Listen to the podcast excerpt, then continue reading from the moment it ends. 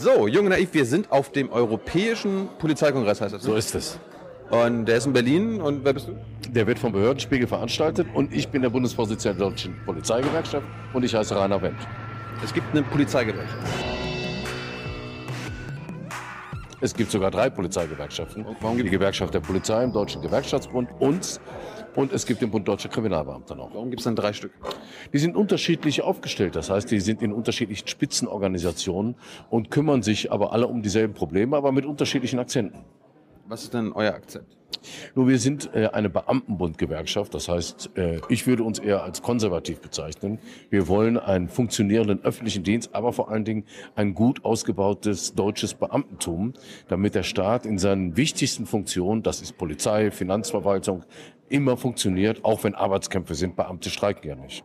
Ja, ich wollte gerade sagen, also welchen Einfluss habt ihr denn? Am Ende müsst ihr doch müsst ihr nicht akzeptieren, was da, was der Gesetzgeber oder Ja, dafür gibt's ja eben Gewerkschaften. Wir sagen dem Gesetzgeber schon, was wir akzeptieren und was wir nicht akzeptieren. Und zum Schluss setzen wir uns auch durch. Nicht immer, aber äh, eigentlich ganz gut. Sonst würde es den Polizistinnen und Polizisten ja überall fürchterlich gehen. Und es geht uns zwar immer schlecht, das sagen wir auch immer, aber äh, fürchterlich geht's uns auch nicht.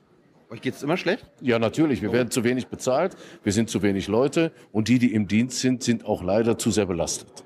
Warum, warum gibt es dann jetzt zu wenig Leute? Ich meine, äh, der, der, die allgemeine Sicherheit in Deutschland scheint ja immer, äh, es scheint immer gefährlicher zu werden. Warum, warum werden denn nicht mehr Polizisten eingestellt? Also zunächst mal sind wir in Deutschland schon ein sicheres Land. Äh, Das darf man ja nicht verschweigen. Aber in der Tat, es wird, wurden in der Vergangenheit vor allen Dingen zu wenig Leute eingestellt, weil der Staat lieber das Geld für andere Sachen ausgegeben hat als für Polizisten und Lehrer. Und äh, deshalb sind wir jetzt dabei, gegenzusteuern. Und einige Länder stellen jetzt ja wieder mehr Polizisten ein, weil wir ihnen gesagt haben, nur hört mal auf damit, mit den ganzen Kürzungsmaßnahmen, sorgt mal dafür, dass wir mehr werden. Und da sind wir gerade dabei. Nordrhein-Westfalen 385, die Bundespolizei über 400 zusätzliche. Das heißt, wir sind da schon nicht schlecht unterwegs. Wie viel, wie viele repräsentierst du? Also wie viel, wie viele Polizisten sind bei dir in der Gewerkschaft? Ungefähr 94.000, äh, sowohl Bundespolizisten äh, als auch Polizisten in den Ländern. Wie viel gibt es insgesamt in Deutschland? 260, 265.000 etwa. Habt ihr fast über ein Drittel habt ihr da. Ja, ganz genau. Und die anderen sind äh, dann zu einem großen Teil auch in anderen Gewerkschaften. Nur ganz wenige sind übrigens nicht in Gewerkschaften in der Polizei. Wir haben einen hohen Organisationsgrad.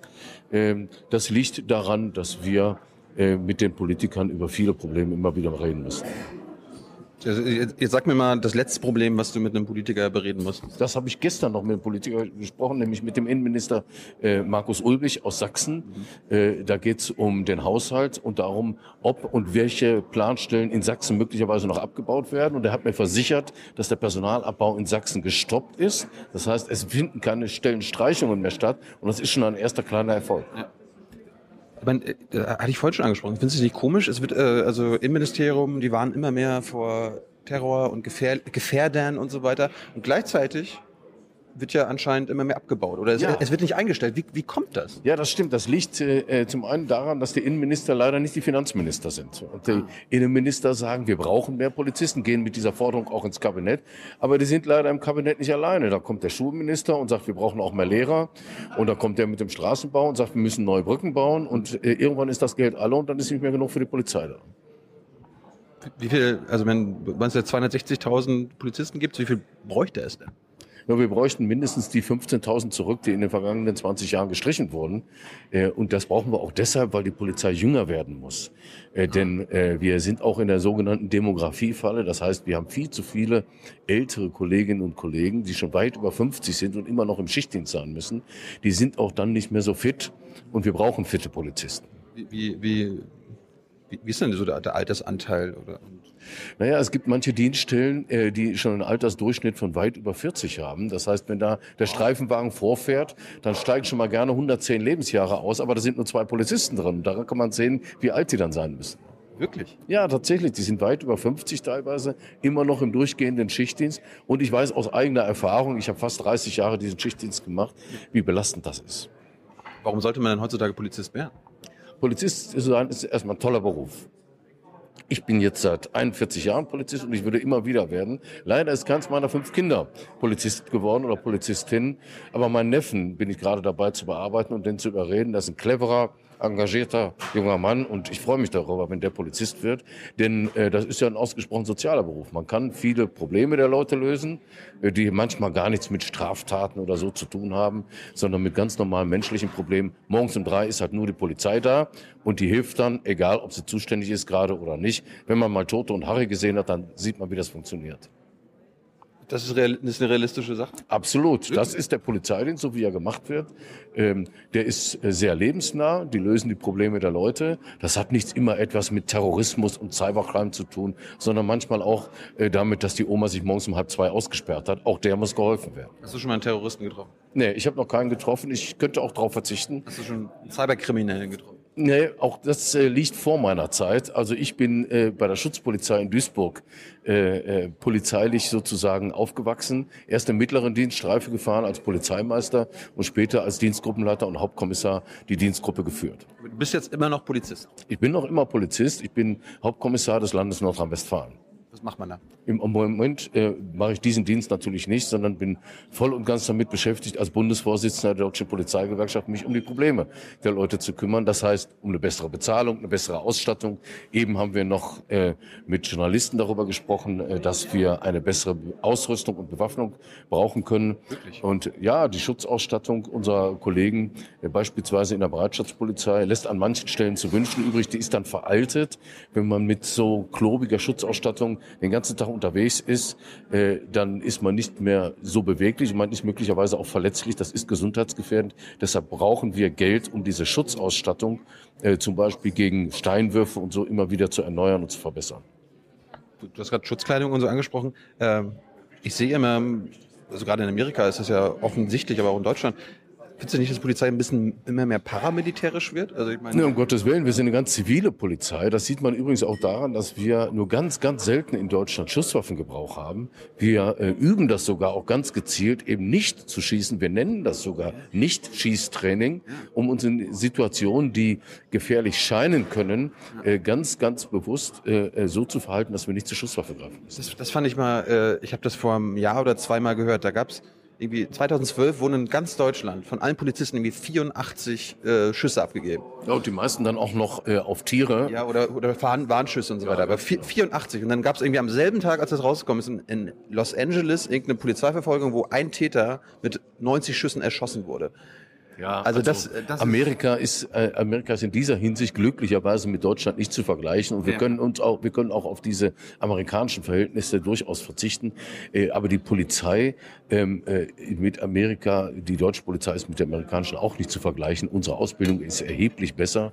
In einigen Bundesländern ist schon die Grundausbildung, um überhaupt mal Streife fahren zu dürfen, ein Studium an der Fachhochschule für öffentliche Verwaltung. Das ja. heißt, da muss man schon ein Bachelorstudium machen, um überhaupt Streife zu fahren ja. hinterher. Das ist in vier Bundesländern mittlerweile der Fall.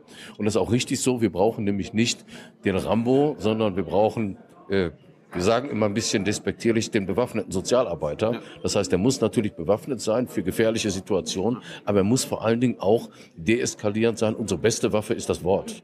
Was sagst du denn jetzt zum Schluss? Äh, was sagst du denn, irgendwie, jetzt habe ich vor ein paar Tagen gehört, in Hessen, da ist ja dieses NSU-Ding rausgekommen und da hat die Polizei, glaube ich, mitbekommen, dass irgendeiner, irgendein Verfassungsschützer oder irgendein V-Mann mitbekommen hat oder schon von, vorher von dem Mord gewusst hat.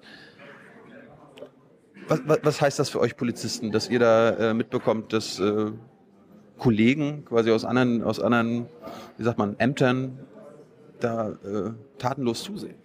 Ja, das ist ja noch nicht so ganz aufgeklärt. Es hat ja auch in anderen Bundesländern da Versäumnisse gegeben. Der ganze NSU-Komplex ist ja für weder für Polizei noch für den Verfassungsschutz so ein richtiges Ruhmesblatt. Äh, das ist uns auch teilweise zutiefst peinlich, was da teilweise an handwerklichen Fehlern gemacht wurde. Manchmal waren aus, es auch politische Vorgaben, äh, die falsch gewesen sind. Welche? Ähm, naja, dass zum Beispiel die Dienste, die Nachrichtendienste mit der Polizei nicht genügend kommuniziert haben. Man hat uns 50 Jahre lang immer beigebracht, das muss ganz, ganz streng getrennt sein. Und dann sind Informationen nicht geflossen. Dieselben Politiker, die uns das immer erzählt haben, wir müssen, wir dürfen am besten gar nicht miteinander reden, ja. die waren dann hinterher ganz empört, dass wir nicht miteinander geredet haben. Aber, haben, aber habt ihr euch nur an die Regeln gehalten? Genau. Und deshalb äh, sind die Regeln jetzt geändert worden. Jetzt gibt es gemeinsame Informationszentren. Das heißt, die Organisationen bleiben getrennt. Dezentrale Organisationsstruktur, fürchterliches Wort, heißt aber so. Das heißt, es bleiben verschiedene Behörden äh, weil das auch richtig so ist, weil die Verfassungsschützer anders an eine Aufgabe herangehen. Die dürfen schon im Vorfeld beobachten. Das darf Polizei nicht. Wir dürfen erst gezielt beobachten, wenn es einen Tatverdacht gibt, weil wir eine Strafverfolgungsbehörde sind. Und deshalb haben wir andere Spielregeln. Deshalb müssen die Behörden getrennt bleiben. Aber bei dezentraler Organisationsstruktur machen wir eine zentrale Informationssteuerung. Das heißt, der Staat hält sich nicht mehr künstlich dumm und sagt, ich könnte es zwar wissen, ich will es aber gar nicht wissen. Das machen wir jetzt nicht mehr. Jetzt haben wir ein gemeinsames Zentrum und da fließen die Informationen zusammen und dann werden wir hoffentlich besser. Perfekt werden wir vermutlich nie. Ja, selbst de Maizière hat ja mal gesagt, äh, Anschläge wird es immer geben und die kann man auch nicht verhindern. Naja, in Deutschland sind wir glücklicherweise von großen Terroranschlägen, wenn man von NSU-Komplex äh, absieht und von dem Vorfall in äh, Frankfurt am Flughafen äh, verschont geblieben. Das, was Paris, Brüssel, äh, Madrid, London alles erlebt haben, haben wir in Deutschland glücklicherweise noch nicht erlebt. Aber man kann nicht ausschließen, dass es auch in Deutschland passiert. Wir bemühen uns darum, jeder, aber ausschließen kann man das nicht. Das, ne? das Kuriose ist ja irgendwie, äh, es wird immer von irgendwie sogenannten islamischen Terrorismus gesprochen, dabei den, den gab es ja bisher gar nicht in Deutschland. Du hast ja gerade gesagt, NSU und so weiter. Ja, das, ist, ja das ist eine neue Herausforderung. Wir haben in den 70er, 80er Jahren, als ich bei der Polizei ähm, aufgewachsen bin, gab es vor allem den Linksextremismus. Ne? Da gab es also die Rote Armee-Fraktion, äh, kannst du dich gar nicht mehr dran erinnern, da warst du noch gar nicht auf der Welt, aber ich war schon bei der Polizei. Ich habe den Film gesehen. So, äh, aber ich war schon bei der Polizei und habe dann schon äh, die Kontrollen äh, durchgeführt. Dann gab es den unentdeckten Rechtsterrorismus äh, und jetzt gibt es seit äh, einiger Zeit äh, den religiös motivierten Extremismus und Terrorismus. Aber nicht in Deutschland. In Deutschland gibt es das leider auch. Ähm, nur ist, wir sind in Deutschland von großen Anschlägen verschont geblieben, beziehungsweise haben sie unter hohem Einsatz auch verhindern können. Es sind ja in Deutschland viele Anschläge verhindert worden. Wir haben aber auch viel Glück gehabt. Das muss man die Ehrlichkeit halber dazu sagen. Nochmal, wir sind nicht perfekt und möglicherweise werden wir den nächsten Anschlag nicht verhindern können. Eine Frage fällt mir noch ein. Äh, wir lesen immer, manchmal werden die Polizisten auch angeklagt, weil sie irgendwelche Fehler machen. Und dann werden sie aber, also es passiert ganz selten, dass Polizisten, hm, wie sagt man, verurteilt werden. Verurteilt werden. Ja, das warum, heißt. Warum ist, warum ist das so? Warum, warum haben deutsche Gerichte da Zurückhaltung? Nee, die haben da gar keine Zurückhaltung. Die Staatsanwaltschaften ermitteln, die sind die Ermittlungsbehörde. Polizisten werden viel angezeigt wegen Körperverletzung im Amt und Freiheitsberaubung im Amt. Ich schätze, dass ich in meiner aktiven Zeit bestimmt über 100 Mal angezeigt worden bin. Bin aber nie angeklagt oder verurteilt worden, sondern bin, das haben die Staatsanwaltschaften dann ermittelt. Die Staatsanwaltschaft ist ja eine andere Behörde als die Polizei. Die Staatsanwaltschaft ermittelt das dann, bedient sich dafür auch Polizisten anderer Behörden, damit da nicht gekungelt wird. Und dann kommen die zu einem Ermittlungsergebnis und dann sagen die, also da war nichts dran, das stellen wir mal lieber ein. Und das ist in mehr als 95 Prozent der Fälle in der Tat der Fall. Nur ganz, ganz wenige, wenig, weit unter 100 Fälle ähm, werden äh, in Deutschland überhaupt jährlich angeklagt und etwa 30, 40 führen dann auch zur Verurteilung wobei wir jeden Tag millionenfach einschreiten. Da sieht man also, äh, Polizei äh, ist schon eine Institution, die fest auf rechtsstaatlichem Boden steht. Wir sind die größte Menschenrechtsorganisation in Deutschland, weil, sich, weil es keine einzige Organisation gibt, wo sich über 260.000 Leute rund um die Uhr um die Menschenrechte kümmern. Das sind wir und nicht zum Beispiel Amnesty International. Aber, aber schöner Spruch. Äh, aber heißt das, wenn du sagst 95 Prozent, äh, das kommt nie zur Anklage, dass 95 Prozent der Leute, die Strafanzeige gegen einen Polizisten äh, erheben, also ist Unrecht gemacht? Ja, genau, das ist das Ermittlungsergebnis. Die machen das zu Unrecht. Häufig im Übrigen, weil sie selbst angezeigt wurden, beispielsweise wegen Widerstandes gegen Vollstreckungsbeamte. Und dann erzählen ihnen die Rechtsanwälte, wenn du den Polizisten anzeigst, dann bringst du dich in eine bessere Verhandlungsposition. Und das wird dann wieder hinterher von den Staatsanwaltschaften korrigiert. Und da sind wir auch ganz froh drüber. Wir haben im Übrigen äh, bei diesem rechtsstaatlichen Verfahren überhaupt keinen Verbesserungsbedarf. Da gibt es ja immer andere, die sagen, wir brauchen da eine unabhängige Untersuchungskommission. Das alles Quatsch. Wir haben eine unabhängige Untersuchungskommission, wir nennen die Staatsanwaltschaft. Und eine, eine wirklich letzte Frage noch. Äh, wann darf ich mich denn gegen einen Polizisten wehren? Also irgendwie wann, wie, wie heißt das? Widerstand gegen die Staatsanwalt? Wann darf ich das? Widerstand gegen Vollstreckungsbeamte darf man nie begehen. Nie? Nein, darf man nie begehen. Warum? Gegen eine rechtsmäßige Amtshandlung darf man sich nicht wehren in Deutschland, wann, weil wann, genau das wann weiß ich ist. Wann weiß ich das? Das weiß man vermutlich erst hinterher. Wenn die Polizei Anordnungen trifft, befolgt man die besser. Äh, wenn man hinterher beispielsweise vor Gericht die Rechtswidrigkeit dieser Amtshandlung feststellen lassen will, steht einem dafür jeder Rechtsweg offen. Das kann man hinterher alles vor den Verwaltungsgerichten, notfalls vor den Strafgerichten auch klären. So ist das in dem Rechtsstaat. Da kann man nicht sagen, ich unterstelle jetzt erst einmal, ich habe Recht und die Polizei nicht. Es ist immer besser, und vermutlich auch richtig da, äh, zu unterstellen, dass die Polizei rechtmäßig einschreitet. Das tut sie übrigens meistens auch. Ich bedanke mich ganz herzlich. Wir, gucken, gerne. wir gucken mal, was, was die anderen Ge- Gewerkschaftskollegen Das sind auch äh, nette so sagen. Kollegen. Meinst du? Ja, ganz bestimmt. Ich kenne die alle, die sind nett. Wir gehen gleich alle zusammen aufs Podium. Aber ist ja. Konkurrenz. Das ist Konkurrenz, das ist übrigens auch gut so. Äh, deshalb gibt es auch verschiedene Parteien. Wenn es nur eine Gewerkschaft gäbe und der Gewerkschaftsvorsitzende sich nie Gedanken darüber machen müsste, ob die Gewerkschaft auch noch attraktiv ist für neue Mitglieder, dann würden diese Gewerkschaftsfunktionäre ganz selbstgerecht und müde werden. Die brauchen sich ja nicht zu kümmern.